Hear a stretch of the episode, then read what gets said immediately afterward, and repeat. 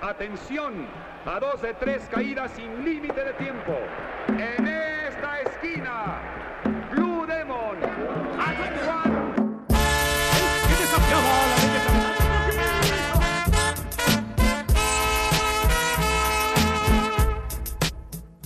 Opa, bom dia, Alex aqui, bem-vindos a mais um Terceira Caída, novamente aqui com o Joker. Opa, bom momento. E hoje a gente vai falar de tudo que aconteceu na semana antes do dia 16 de outubro de 2023. Pauta hoje recheada, bonita. Alguma coisa a comentar, Joker? Ou já vamos direto pra pauta? Deixa eu deixar um recado pro Ayrton aqui, que agora que a gente sabe que ele assiste, escuta na academia. Vamos, Tico! Ah. Uno mais! Uno mais! Uno mais! Isso aí, ó, nada de deixar cair os pesos, hein? Não vê nada de drop set aqui não, agora é só mais peso só. Dado o recado em espanhol, eu não sei falar em espanhol. O Joker também não, mas... Não, mas eu não sei... Júnior, né? Meter gole. É, meter gole. Fica aí a mensagem, vamos pra pauta então.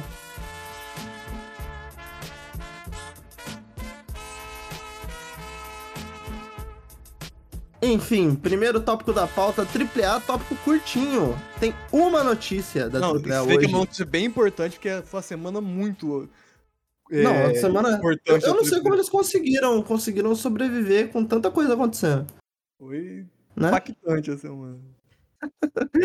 A notícia é que o jogador da NFL, George Kittle, divulgou que um dos shorts de sua coleção com Chubbies será uma homenagem à luta livre. Junto do anúncio foi divulgado um comercial onde o lutador participa de uma luta fazendo dupla com o lutador da AAA Pentagon Jr. Vale lembrar que Kiro é um grande fã de luta livre, tendo aparecido algumas vezes utilizando máscaras, além de utilizar para comemorar touchdowns a taunt Zero Medo. É, então, né? Você vê que não teve muito assunto. Mas, uh, mas pô, o vídeo comercial é muito bom, cara. É, uma, é bem da hora a luta que, que eles fazem junto. A tag que eles estão enfrentando são dois caras de shorts cargo, né? Que eles têm Cê... um short ah... moderno e aí eles estão enfrentando os caras de Shorts Cargo. E é, um, e é um vídeo bem feito, tá? Eu até boto aí na, na, na, na thread depois, porque eu achei bem legal. E o Kiro é de fato bem fã de luta livre, assim, ele, ele, ele deu várias coletivas já usando máscara de lutador. E o, teve um, um evento que o Penta até aparece para pra entregar uma máscara pra ele. Um evento não, não, um jogo, né? Que antes do jogo o Penta aparece e entrega uma máscara pra ele. E ele, e ele, e ele é amigo do Penta. Alguns têm Taylor Swift, Outros têm Pentagon Júnior. Qual você escolheria, Vinícius? Vou deixar abaixo. é, cuidado com o fandom que tu vai mexer é, aí, então. tá? e, ele, ele é Corinthians também, né? Tem que respeitar. É, foda, foda. Mas esse ano não ajudou o Corica, né? Porra, mas é que esse ano. mas nem se Jesus nem Cristo. São, nem São Jorge ajudou o Corica. São Jorge mamou pro dragão esse ano. É foda. Enfim, vamos pra CMLL então.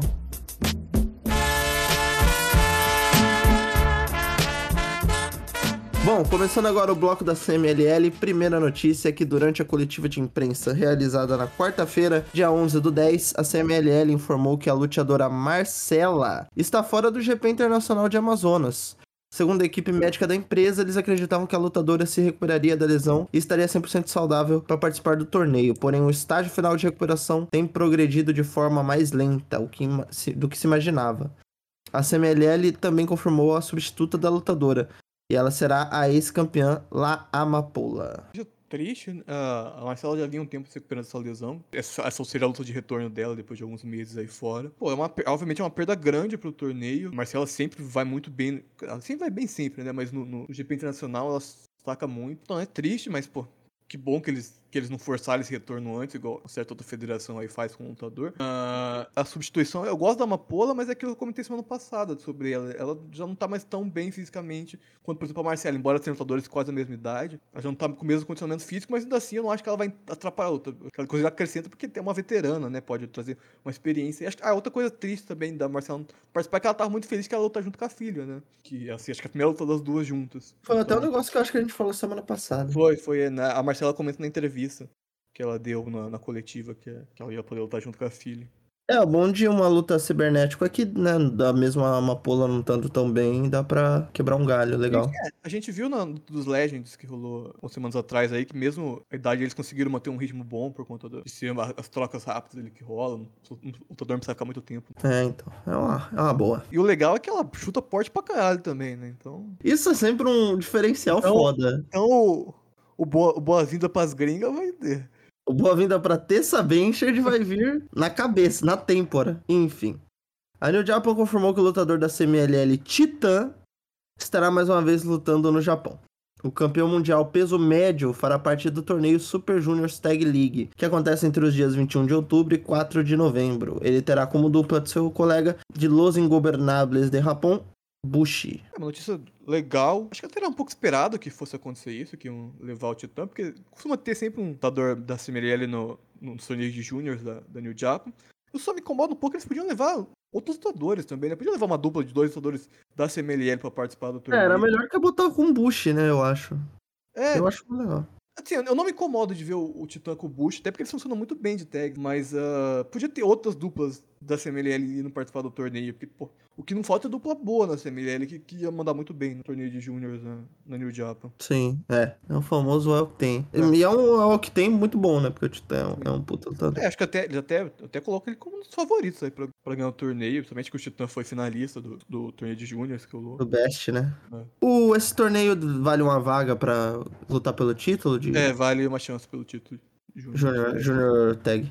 Isso. Esse título tá com quem, Junior Tag? Faz muito tempo que eu não vejo New Japan. Tá com, com o Bullet Club? O War Dogs? Ah, é, eu acho que tá com, com o War Dogs mesmo. É, então acho que a última vez que eu vi eles tinham ganhado É, a última vez que eu vi também eram, eram eles. cara. War Dogs. Vamos deixar baixo o papo sobre War Dogs, né? Pra não termos represálias depois. Na quinta-feira, dia 12 do 10, a EW divulgou em suas redes sociais que o lutador da CMLL Místico estará presente nas gravações do programa Rampage. Ele irá enfrentar também o lutador da CMLL, Rock Romero. No dia seguinte, o dono da EW e campeão dos cabaços, Tony Khan, postou em seu Twitter uma mensagem falando que tinha se encontrado no dia com representantes da CMLL. Pouco tempo depois, a empresa mexicana soltou uma nota onde expressa acreditar que essa luta marcada possa servir para o início de uma nova era entre as duas empresas e que futuras oportunidades possam ser exploradas. Na nota, também é falado que a CMLL espera que essa seja mais um passo para impulsionar a federação a nível mundial. E depois disso, Conan foi encontrado morto. Não, após- Conan! Sai da janela! Não, Após tentar enfiar os, bem, os dois cotovelos no cu, ele foi encontrado morto. Caralho, que situação, hein? Cara, é inacreditável, né?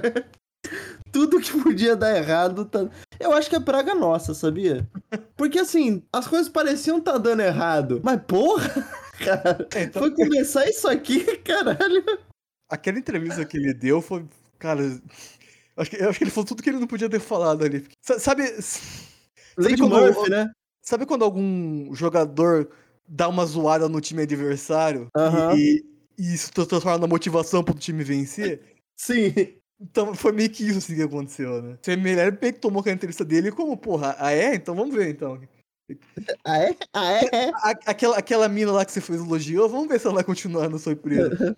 Quer, quer dizer que a gente, a gente não tem força pra, pra bater de frente de forma internacional? Então vamos ver então. Tome, Heavy Pro, tome, New Japan, tome, AEW, tome. Então, sobre, mas eu não acho que a, a relação, pelo menos por enquanto, entre a AAA e a IW vai acabar. Não sei como vai ser. A gente tem que ver como vai se desenvolver isso, até muito como vai se desenvolver a relação da CMLL com a EW, né? Também. Sim. Eu até tava pensando muito o que a EW perde se perder a parceria com a, com a, com a AAA. E eu, sinceramente, que é quase nada. Acho que hoje um- eles vão perder o Vikingo, que é um nome bom, né? Mas também, não, sinceramente, dentro da EW não vai fazer tanta diferença. né? Não, eles não usam, cara. Eles É, né, usaram como- uma vez e, e depois acho que botaram outra luta lá, mas tipo, ninguém ligou. É, o Vikingo aparece na Ring of Honor normalmente, né? Mas não. Ainda. Mas não é como se ele tivesse uma posição de destaque dentro do Ring of Honor. Uhum. Como lutador mexicano nenhum, né? Fora o Lucha Bros. ah, e, o, e o Andrade. Mais O. Andrade em termos também. É. Porque aí tem, por exemplo, tem- o Commander é um lutador que luta na, no AAA, mas ele não. É muito bizarro, porque ele é campeão de dois títulos no AAA e ele não tem contrato com a AAA. Boa. Ah, e, então, assim, não seria um lutador que eles iam perder. O Bandido atualmente não tem mais relação com a AAA. O Fênix e o Pentas, ainda que apareçam no AAA, quer dizer, o Penta atualmente, né? o Fênix já não tem aparecido há um tempo. Eles têm contrato com a IW, não com a AAA, então, de resto, os outros lutadores que aparecem não são contratados com a AAA. O Andrade aparentemente pre- prefere lutar na. Nos gigantes do ringue. Prefere lutar, sei lá, num, num quintal do que voltar lutando na AAA. Inclusive, eu acho que o Andrade, essa parceria com o CMLL pode ser ótima, porque eu acho que pode ser a ponte pra ele conseguir voltar lutando no CMLL, que é meio que uma das vontades dele, né? Então, assim, se a AAA perder essa parceria com a EW, quem vai, quem vai, vai ser ruim pra AAA. Pra EW não vai fazer muita diferença. Então, eu vejo assim, que também não, não acho difícil que acaba tendo esse fim da ligação por conta da parceria com a CMLL, que, querendo ou não, oferece mais pra, pra empresa, por conta também da parceria com a New Japan, etc. Pô, e a AAA perderia a ponte pro seu maior campeão, né? É, pô, graças a Deus isso aconteceu. Esses dias eu tava no TikTok, que agora eu sou jovem, eu tenho TikTok. Eu sou, tenho 17 anos de novo. E aí tava aparecendo um highlight do Kilt. Meu Deus. E aí eu nem me dignei a ver o. O É, o, vídeo, o vídeo do Kit March TikTok é melhor mesmo do Kit March. Obrigado por assistir. Ai, cara, eu lembro quando eu fiz os melhores holds do John Moxley. ele, ele, inclusive, ele, é, no último show da Ring of Honor, ele enfrentou o, o Daga, né, da AAA pelo... Ele pelo e Kilt Twitter. Marshall, no caso. né? É, o Kit March, não o John Moxley. Não, não. E, luta, assim, não foi uma lutaça, mas foi uma luta decente até, dá, dá pra... Dá pra... Ó, era dessa luta, eu acho que foi, foi o highlight. É, e, então, só pra finalizar, o- a escolha do Místico é, é meio que, pô, escolher a, a grande cara da, da, da CMLL pra estar participando, e o Tony Khan, segundo ele, o Místico é dos lutadores mexicanos favoritos. E teve muita gente, teve muita gente, não, mas teve uns, uns otários aí que... Nossa, ficaram- cara, caralho, cara, como tem gente burra, velho.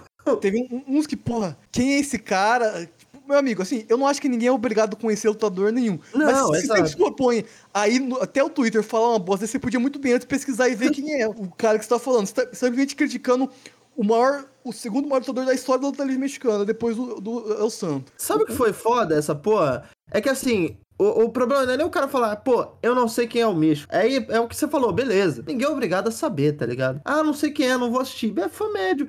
O problema, primeiro, né? O, o fã, esse fã idiota que vai pro Twitter, o tanto fã de WWE quanto fã de AEW, ele já quer pagar de nerdola. Então quer pagar de nerdola tem que saber. Segundo, o- tinha aquele cara falando, tipo, ah não, o místico não é tão importante assim. O místico não, porra, o místico não tem mais relevância. Ele tinha relevância há 10 anos atrás. É tipo, irmãozinho, O, o Místico sozinho lota qualquer arena no México. se o místico for dar um simpósio no Arena, ele lota. Pô, o, o místico controlando o pessoal no terremoto é Esse vídeo é muito bom. Inclusive, vou comentar aqui.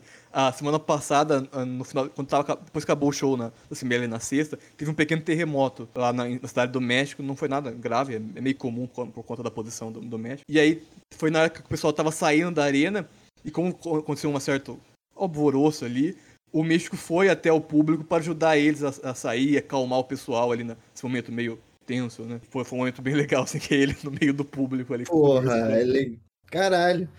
Não, então, e aí, tipo, rolou esse, entre aspas, backlash das pessoas. Eu, cara, eu, eu não entendi a razão de ser disso. Eu acho, acho que é muito. A grande maioria fã da WWE que quer pagar de tipo, ah não, a EW não tá fazendo grande coisa. E no final das contas, não tá. Ela tá botando o cara pra lutar num rampage, porra. Sim. Então, tipo, mas não, aí os caras querem diminuir o maluco, sendo que eles não sabem de porra nenhuma. basicamente. Aí teve alguns comentários também lembrando da época do Místico como se encara, ah, o cara dos bots lá e tal. A gente até comentou sobre isso aqui, mas por conta disso eu, eu, eu tirei um tempo pra, pra olhar a carreira inteira do Místico na WWE. Caralho. Como se encara. Porque tem essa, muito essa questão, né? Porque é duas coisas, né? O Místico boteava muito na WWE e o Místico tinha muita lesão. Aí eu fui, pô, se realmente aconteceu ou é meio que um, uma coisa que foi entrando no imaginário nosso e a gente foi aceitando? E, e a verdade é que ela é a segunda opção. Eu fui, primeiro, da questão das lesões. O Místico teve uma lesão séria só Foi durante... quando ele quebrou a mão, não foi? Não, não, essa da mão ele nem chegou a ficar afastado. Ele quebrou a mão, mas ele voltou logo na semana seguinte. Já. Ele foi até a luta contra o Del Rio. Sim. É, mas ele não, teve uma é lesão. verdade, verdade, verdade. Pode escrever, pode escrever. Ele ele teve uma lesão no joelho, que foi a única lesão que acho que tirou ele 5 ou 6 meses, que foi uma lesão longa, né? Mas foi a única lesão de fato grande que ele teve. Ele teve uma outra lesão que tirou ele, sei lá, duas semanas, mas que, pô, não dá pra contar como uma lesão. É, uma É. grande lesão. E a- a- a- uma que a galera lembra muito é quando ele, ele, teoricamente, ele, ele fica lesionado e o único assume o personagem ali durante um tempo até ele voltar, que até teve a field dele. Só Sim. que essa, essa- não- ele não teve uma lesão. Ele, ele foi pego no teste de, drogas porque tinha uma substância de um remédio que ele tomava pro, pro joelho, que o joelho do México sempre foi fudido muito antes de ele ir pro WWE. E, e um, desses, um dessas substâncias que tinha no remédio pegou no teste e ele ficou um mês afastado. Então não foi uma lesão que tirou ele esse mês. E quanto ao grande número de bots que ele teve no WWE, Eu fui procurar, porque tem vários compilados. Primeiro que vários compilados tem mais vídeo do único do- tendo bot do que do místico mesmo. Isso que é Ah. foda. Sabe qual que é a grande quantidade de bots que ele teve? Eu, eu contei quantos bots teve. Ah, Pera aí que eu vou pegar o número aqui. Ele teve três bots em três anos e meio na WWE. porra. Que foi, um nem dá pra botar culpa nele, que é um Spanish Fly que ele vai dar no primo, e o primo escorrega e derruba ele pra fora do ringue. Sim. Uma Hurricanrana que ele dá no chavo, que ele não, que ele não encaixa a perna no pescoço do chavo pra girar. E, e a- a- o bote mais feio que é um salto que ele vai dar pra fora do ringue, que ele, que ele não- se ele enrosca a perna, o que acontece, que ele, que ele cai meio antes de acertar o lutador. Que talvez Sim. esse fato é um bot mais feio, assim. Mas, pô, três bots em três anos e meio de carreira não significa nada, tá ligado? Não, e assim, se colocou muito o Místico nessa, nesse negócio de, ah, é a passagem dele pela WWE. Venhamos e convenhamos, o Místico também foi mal bocado, cara. Sim, O Místico que apareceu durante um, um mês e pouco em luta que ele tava com luz na, no ringue, coisa, pulando de trampolim pra dentro do ringue, aquelas Ah, loucuradas. inclusive cara. um dos bots que tem, que eles colocam na lista, é, um- é ele pulando no ringue, enroscando o pé na corda por causa do trampolim. Sim.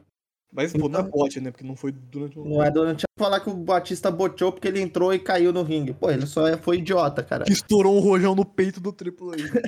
É, porque tacaram fogo no Undertaker, né? O AJ Styles enfiou a cabeça na, no negócio de entrada da arena. Esse aí é Masterclass. Mas é, então, tipo, beleza. Eu concordo se alguém falar, tipo, ah, a passagem do Místico pela WWE foi ruim. Eu acho que foi ruim. Eu não Ah, acho que eu, teve eu uma boa passagem. concordo também, não acho que, que foi uma boa passagem, mas eu acho que é muito menos culpa dele e muito mais culpa da WWE da forma que usou ele nesse tempo. Não, e da própria estrutura. A WWE não tinha estrutura pra receber esse tipo de gente. As pessoas esquecem que quando a WWE recebeu o rei, o rei tinha anos de experiência lutando nos Estados Unidos. Anos. Não é um lutador que veio do México sem, ah, vem cá lutar. E o Místico chegou com essa porra. Ah, a gente já falou isso um monte de vezes, né? Quem não entendeu até agora é burro, né? Vamos, É. Vamos falar a verdade. Então, tipo, até o próprio Essa Rios que a gente falou aqui, né? Tem mais preparação que o Místico, porra. É, e assim, aí você pode falar, pô, mas os lutadores hoje, sei lá, o Dragon. O Dragolino é um bom exemplo, mas sei lá. É que não tem algum exemplo muito que funcione nesse sentido, mas sei lá. Hoje, são quase são 10 anos de diferença. A luta livre mexicana hoje se aproxima muito mais do estilo do- dos Estados Unidos, do Japão, do que há 10, an- há 10 anos atrás. A luta livre mundialmente ela se parece mais. É. Ela não é tão diferente de lugar pra lugar assim. Tem suas diferenças, mas não é, não são tão gritantes, pô. Até porque, sei lá, passou de 2015, você teve essa esse modo de lutar que veio do cenário independente entrando na WWE, porque esses caras começaram a entrar na WWE, então. E a AEW é só isso. Então a AEW é um eles queriam ser um grande show da PWG, entendeu?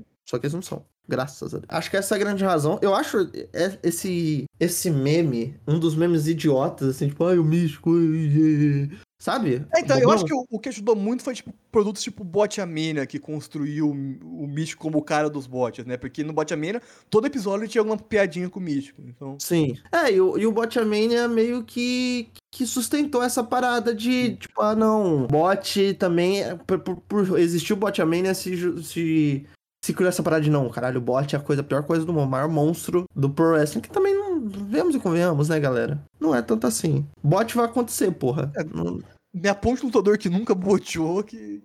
não é que eu te... Qual, devia ter um, um ditadozinho, né? Me aponte um lutador que nunca boteou, que eu te apontarei um... Rinoceronte. um copo d'água. Mas é isso, eu acho. As pessoas essa semana provaram novamente que ah, estadunidenses são extremamente burros. Eu fiquei incrédulo. Pô, aqui, o o mano falando que o Místico hoje em dia não, não- é mais nada de importante é maluquice. velho. Não, é coisa de doido. Eu que não entendo de porra nenhuma, olhei aqui e falei, caralho, não. Aí, caralho, irmão. Cara, assim, não é um negócio difícil de tu ver, tá ligado? Tu pega um vídeo no YouTube. não assim, ai, caralho, eu tenho que ir lá no Lucha Blog e achar um show no Drive e assistir. Não, cara. É um vídeo... Toda semana tem um vídeo de- do, do, do Místico na Arena México mostrando o barulho da- da- do público pra ele. Não, e teve o grande negócio do, do TDP, né? Sim, TGP teve essa falando. resposta excelente do TGP. Que ele fala que ele, ele já, já teve a mesma arena com, com o Undertaker, com o Jeff Hardy, com o Rey Mysterio, com o John Cena. E que ele nunca viu em qualquer lugar um lutador ser tão aplaudido, tão, a público fazer tanto barulho quanto é pro Místico na Arena México.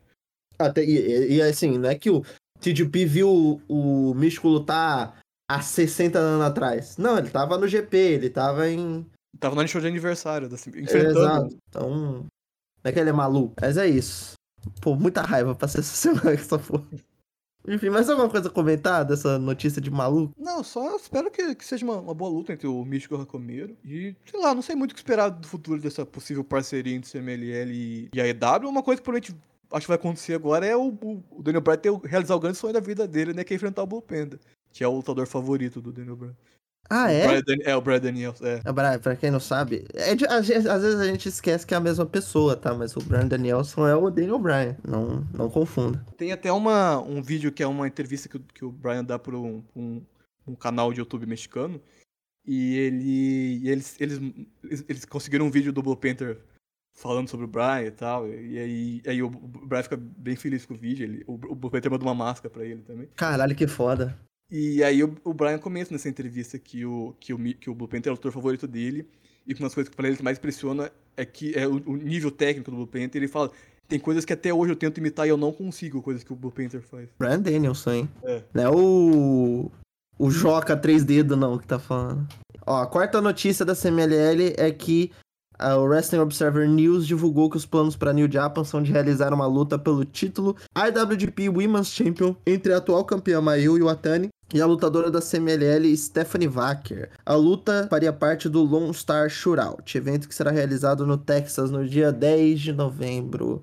Caralho, lembraram que a Mayu tá com esse título. Porra. É, então, pô, assim, se acontecer, vai ser uma ótima luta. Pô, não tem nem o que falar, mas é tô- é meio no, no- Depois do que aconteceu recentemente aí do, do Meltzer falando, não, Stephanie Vaca e a Julia vão se enfrentar. Julia vai no México depois participar do GP. E cadê? Ou seja, descobrimos agora que Mayu Iwatani vai defender contra, né? É, Essa brecha. Diona Purrazza, né? a Camille, né? Pô, mas é, é foda, realmente tá, tá meio complicado confiar nessa aí. Mas é, né, assim, pô, vai ser uma luta muito legal Nossa, se acontecer. Vai ser é, maluco. excelente, né? E eu, eu não entendo por que a CML não, a New Japan não está utilizando mais Stephanie Vaca depois da luta dela no, no torneio lá contra a Mercedes.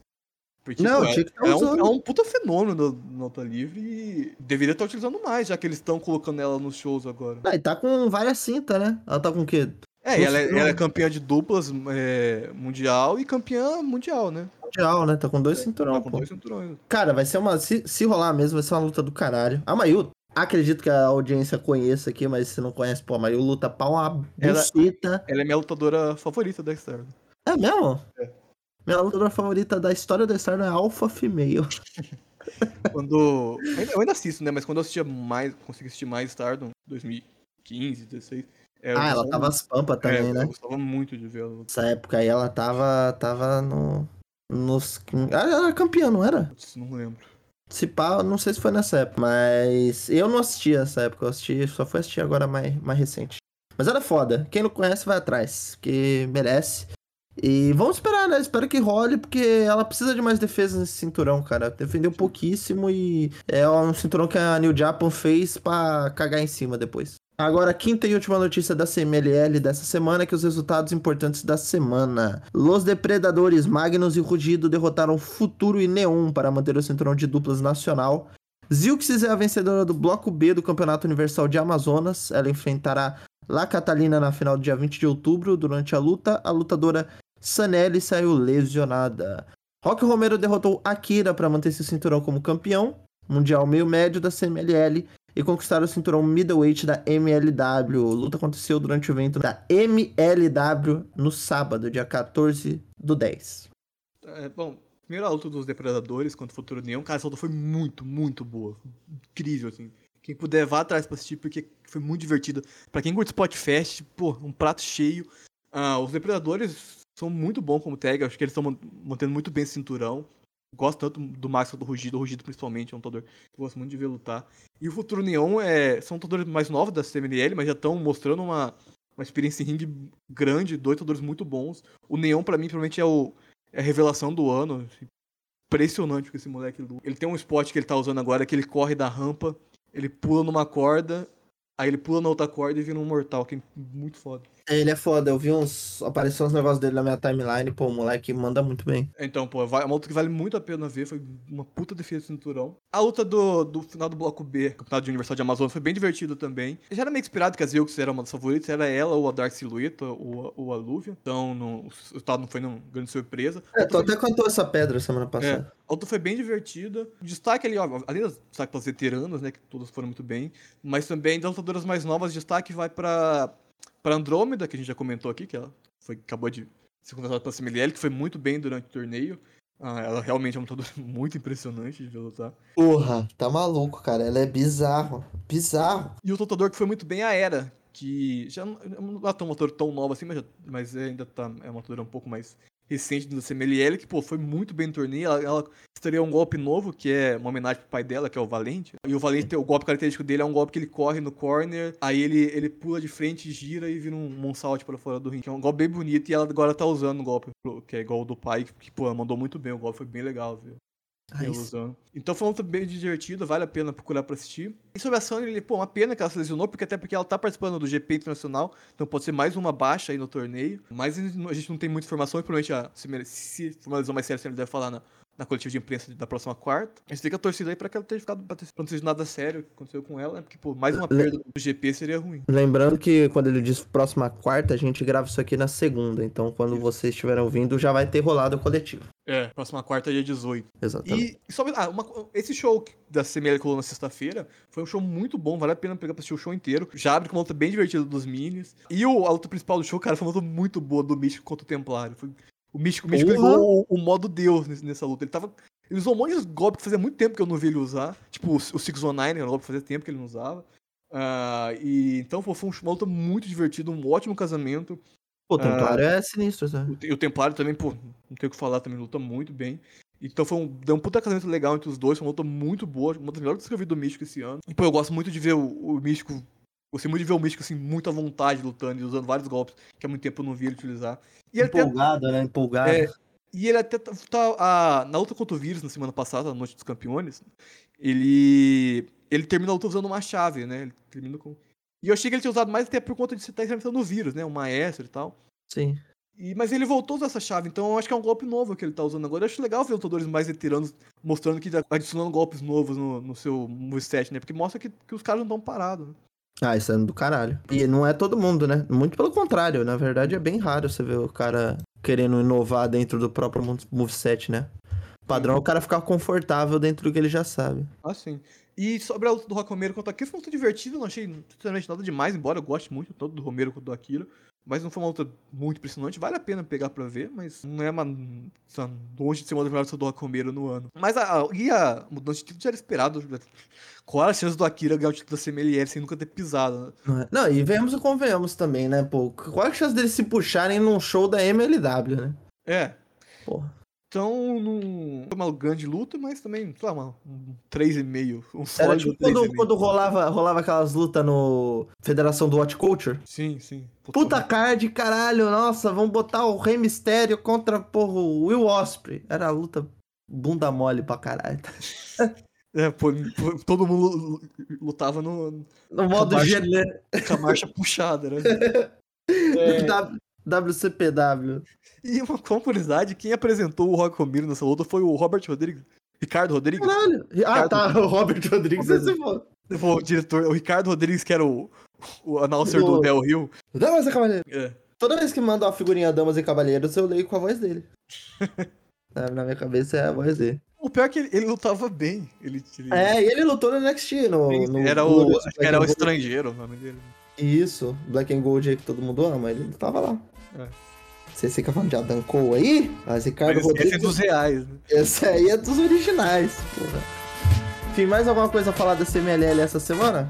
Não é isso. Então vamos pro próximo bloco.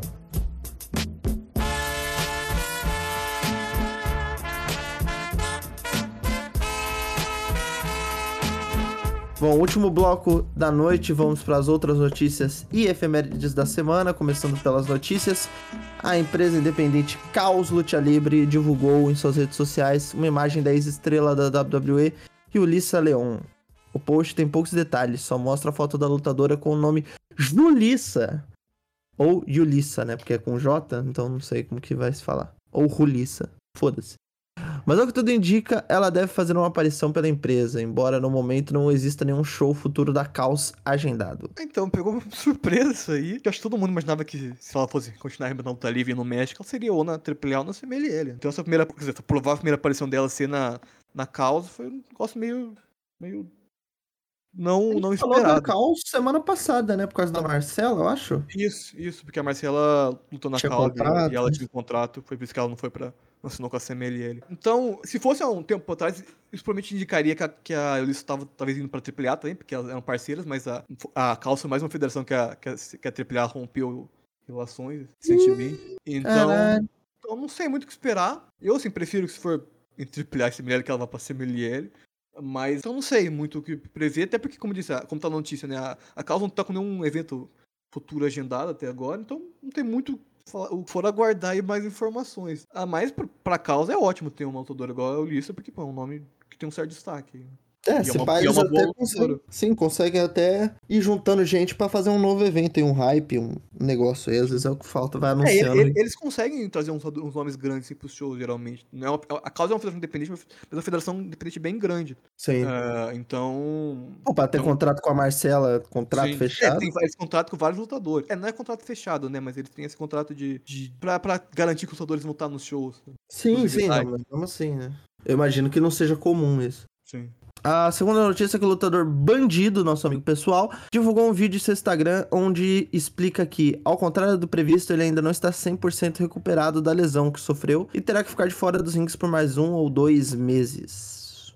É, mais uma baixa aí, mais uma notícia triste. Embora, né, que bom que ele, que ele notou aí que a lesão não tá sendo recuperada, que, que deu essa- puxou esse freio e vai ficar mais um tempo de fora, né? Melhor recuperar do que voltar, acabar se lesionando antes. É, mas aí piora a lesão, é mó cagada É, então, então é uma, uma pena, né? Mas vamos ficar na guarda aí da- do retorno do bandido, que seja logo. E é uma pena também que provavelmente a luta dele na The Crash, que é a luta que ia ser bem interessante com o Fênix, com o Galeno, não vai provavelmente rolar mais. Quer dizer, a luta deve rolar, mas ele não vai estar mais presente na luta. Vão substituir ele. É. Pelo que o tio Marcha. Mas é, vamos ficar de olho e é o que você disse, que bom que eles notaram antes, né? É importante é isso. Bom, a terceira notícia é que o Dr. Wagner Jr. é o vencedor do torneio Supremo realizado pelo canal Maslucha. Ele derrotou Super Crazy, sim, aquele Super Crazy na final. Então, eu, eu- ia tentar assistir o show hoje pra comentar aqui, mas não deu tempo, tive uns imprevistos aí.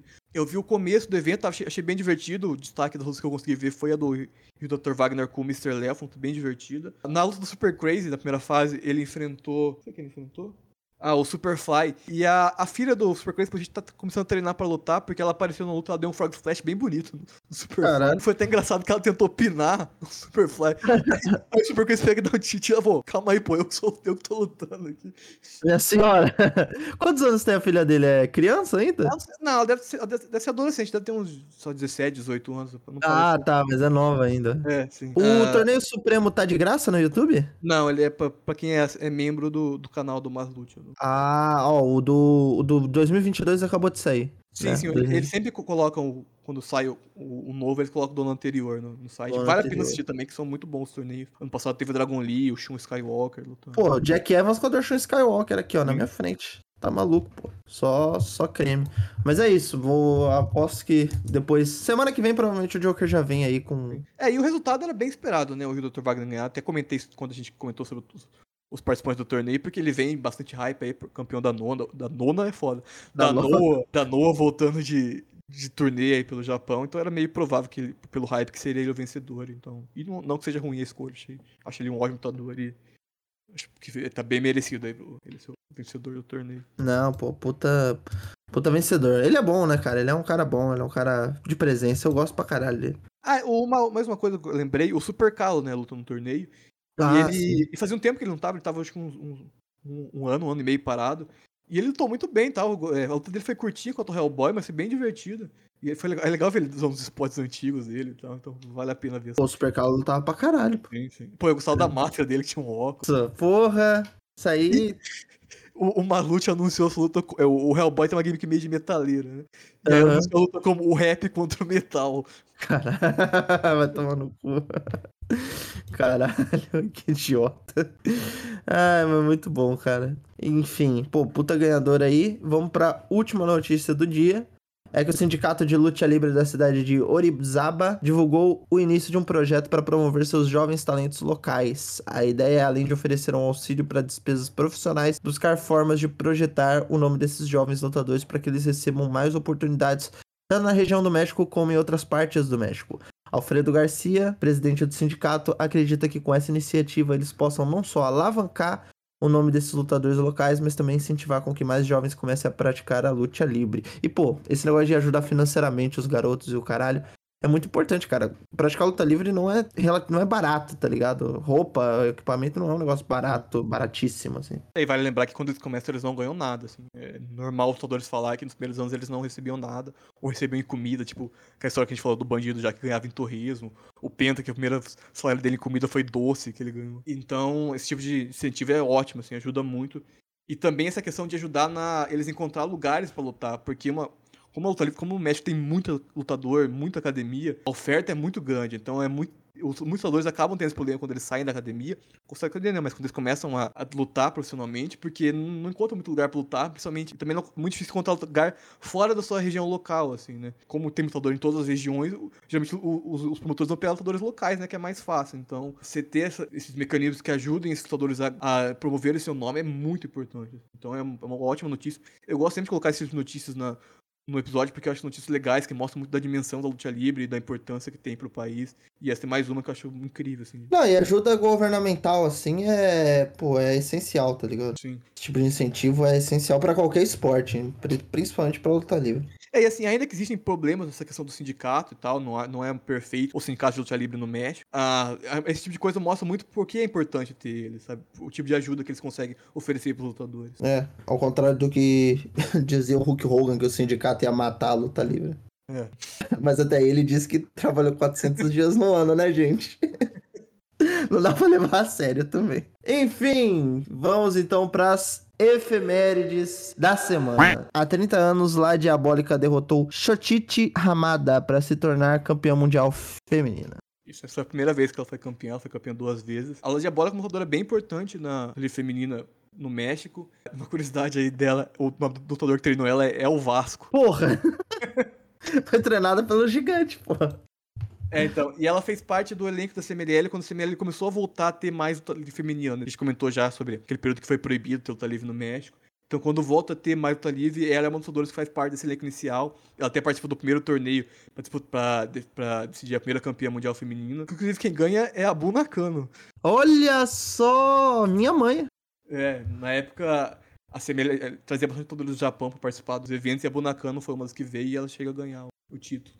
Caralho, bicho. E ela depois ganha o título mundial mais uma vez. Na... Diabólica ganha duas vezes esse título mundial na CMLL. Depois, lá em 2005, ela estava um pouco incomodada com o momento que a divisão feminina estava sendo levada na, na CMLL. Ela achava que estava sendo colocado meio de lado a divisão inteira. E de fato, foi um momento que a CMLL estava meio. deixou meio esquecida a divisão. Ela migra pra AAA. Ela era campeã quando ela migrou pra, pra AAA. Só que ela, ela, deixou, ao contrário do, da geração dinamita que levou os títulos, ela, deixou, ela deixou o título. Porque já, essa época o título já era da CMLL mesmo, não era da Confederação de, de Boxe e Lute, né?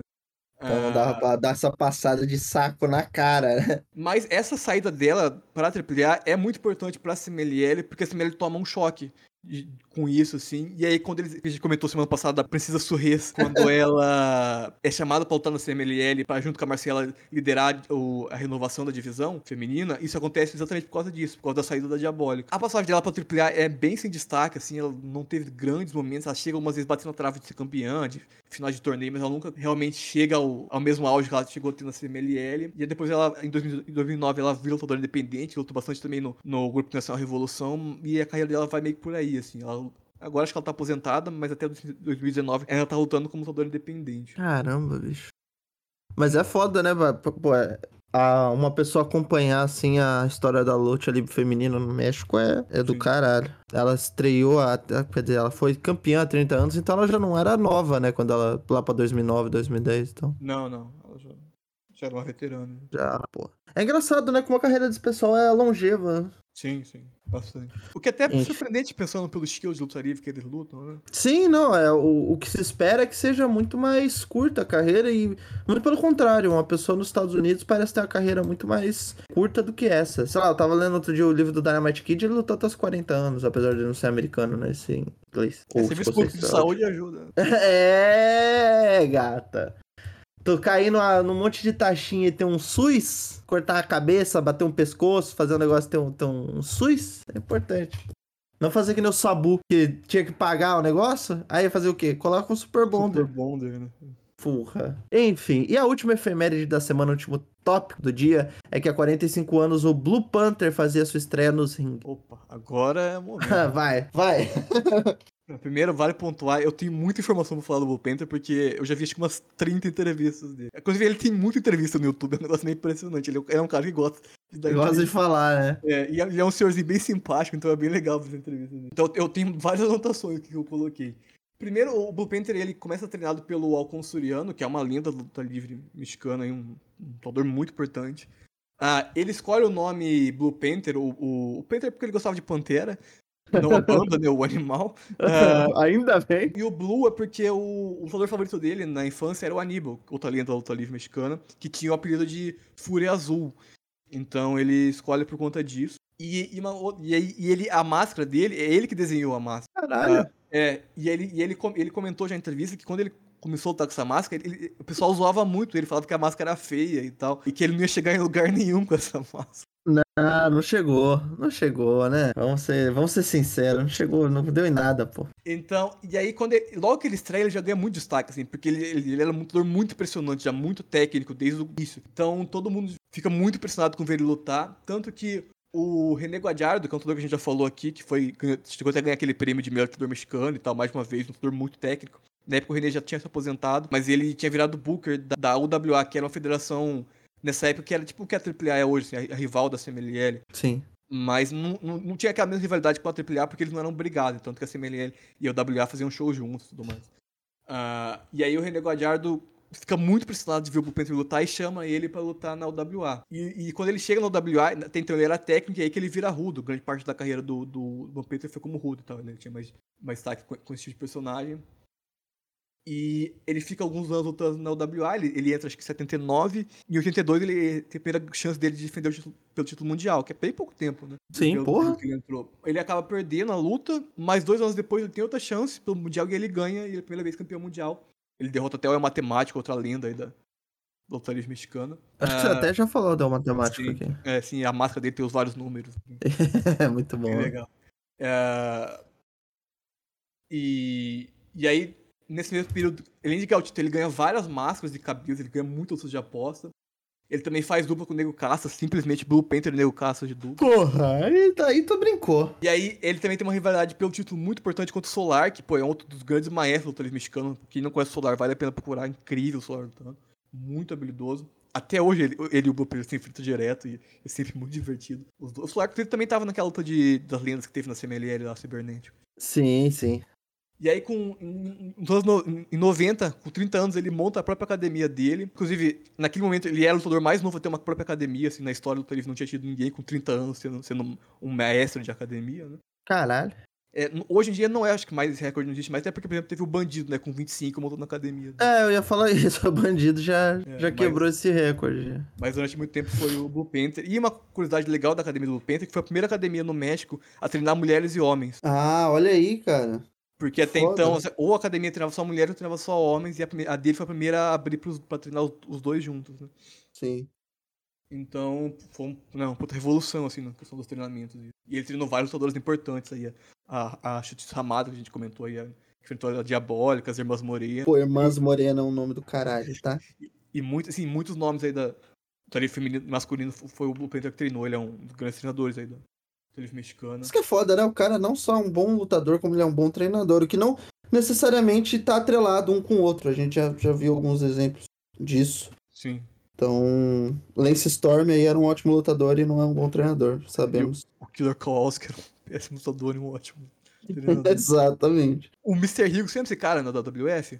Qual? O Mr. Hughes era um cara grandão. Que usava Lembro, lembro, lembro. Ele, ele também era um ótimo treinador. A academia que hoje é do Air Fox era dele. Ele treinou o Air Fox, treinou o Jonathan Gresham, por exemplo. Caralho, e era um treinou, outro... o, treinou o Apollo Crews. E ele era, um- ele era Era terrível. um no- bosta, né, cara? Mas é foda, é, é isso. Não necessariamente ser um bom lutador te tornará um bom treinador. Ah, toda essa galera que dizem que o Shawn Michaels treinou, inclusive, o Shawn Michaels nunca treinou porra nenhuma, tá? Não, ele, ele nem passava direito. Ele nem entrava na cadeira, ele batia foto, no, no máximo. Então, não, quando te disserem que o Brian Danielson foi treinado pelo Shawn Michaels, meu pau de sunga que foi. Pode continuar. É, aí nessa época também ele é quando ele começa a ir pro Japão. O Panther teve várias passagens na- no Japão, em várias federações. a- Que ele treinou com o Shawn Michaels.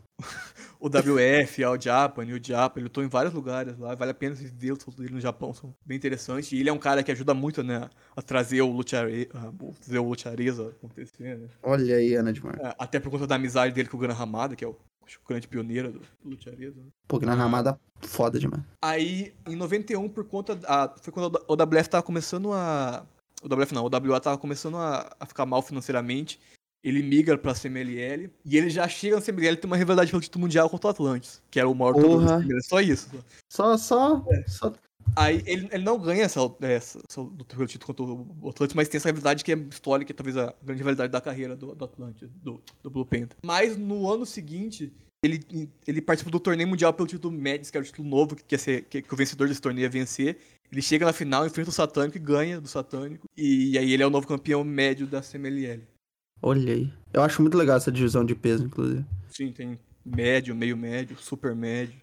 Super Ah. médio, é um negócio meio estranho. Depois ele tem uma. com- Como campeão, ele tem uma rivalidade contra o Love Machine, que é o Art Bar também. Que é o. Porra, foda. como, como o tag do, do, do Ed Guerreiro, como os gringos loucos, né? Nossa, o Art Ah. Bar era muito do caralho. cara. É um ótimo lutador também. E ele tem essa rivalidade pelo título, que acaba virando luta de máscaras. Ele ganha a máscara do, do Art Bar, luta de apostas. Ah, essa luta tem uma- um fato muito interessante. Como era um mexicano contra um, um gringo, e era o Bloom Peter, que já era um lutador muito popular na CMLL na época, a arena lota, todos os ingressos são vendidos da Arena México, e tinha tanta. Tinha 8 mil pessoas fora da arena, tinha tanta gente que a CMLL colocou telões pro pessoal assistir fora da arena. Caralho! Caralho, tinha 8 mil fora? É, pra ver o Puta Blue Panther pariu. lutar. Pagou o Bull Panther batendo um gringo, né? Exatamente. Que é o que todo mundo gosta de ver, vamos ser sinceros aqui. Aí, é, nesse, pouco tempo depois, a, é, a, AAA é criada, né? E ele vai pra AAA porque o Antônio Penha, que era o que era Booker da CMLL, que cria a AAA, era um dos grandes amigos do, do, do Blue Panther, foi ele que ajudou muito o Blue Panther a, a crescer dentro da CMLL. Aí o Blue Panther, por conta dessa amizade, acaba indo pra AAA. Lá ele continua essa rivalidade que ele tava tendo com, com o Love Machine. Sim. Depois, depois se ele pia, ele vai, ele vai ganhando vários títulos, vários torneios na, na, Cara, AAA. Ah, e aí ele começa um negócio, depois de ganhar tudo, assim, ele começa um negócio que é, ele quer enfrentar os melhores lutadores mexicanos que tinha. sim. Ele, ele estabelece assim, que todo lutador mexicano que for muito técnico ele quer enfrentar. E ele enfrenta vários, né, nessa época. Ah, depois disso, ele fica meio descontente com os rumos da, da AAA e ele cria a própria federação dele. Que é a, que é a Promel. Que, ah, que é- ele, ele e o Força Guerreiro criam juntos e a ideia deles é criar uma federação que tem um estilo bem técnico. Assim. Tem os melhores lutadores técnicos do México, ele queria ter essa federação. E eles descobrem um jovem lutador. Tá Hum, pronto pra quem é? hum, Último Guerreiro. puta que o pariu.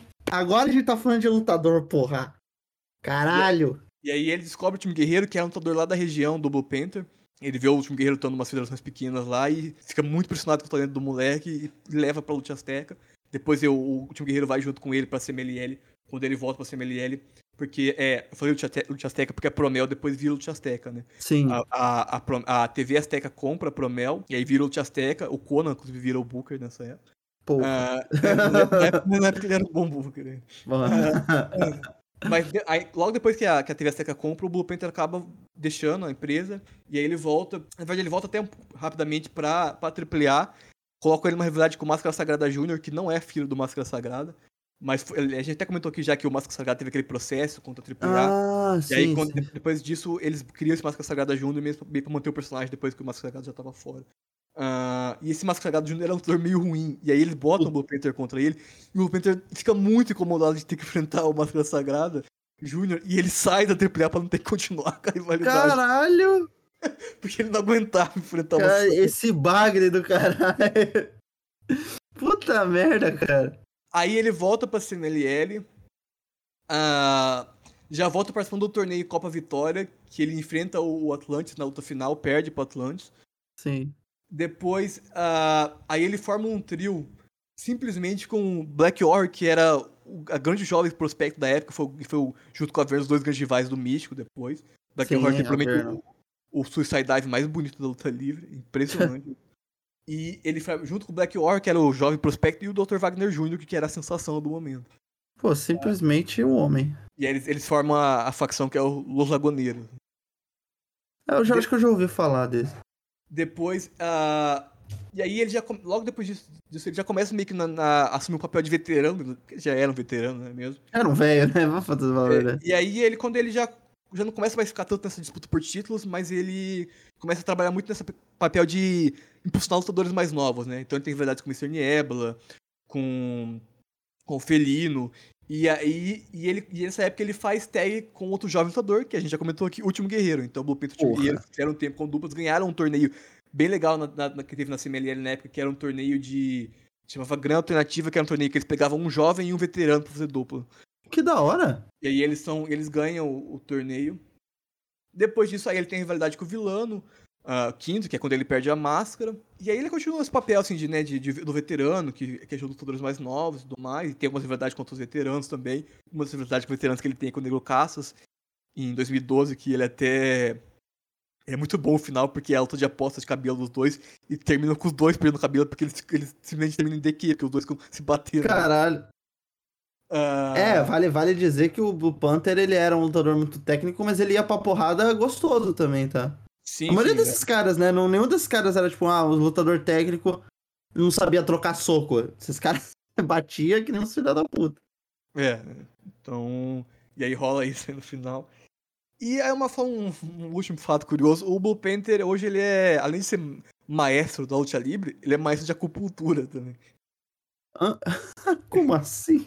É, então, é, eu até peguei um vídeo que ele comenta sobre isso. O sonho do Blue Panther, quando jovem, era virar médico. Mas quando a luta livre ele não conseguiu, por causa que não tinha tempo pra estudar. Ah, e aí, ele, como ele queria é, ter esse sonho de poder ajudar as pessoas na questão da saúde, ele, ele começou a estudar acupuntura e hoje ele é, ele é mestre de acupuntura. Ele tem um consultório de acupuntura e tal. Que da hora, cara. Caraca, Ah. eu já fiz acupuntura, é gostoso. É, eu, eu nunca testei, mas eu. É legal, é gostosinho. Pô, já dormi gostoso na acupuntura.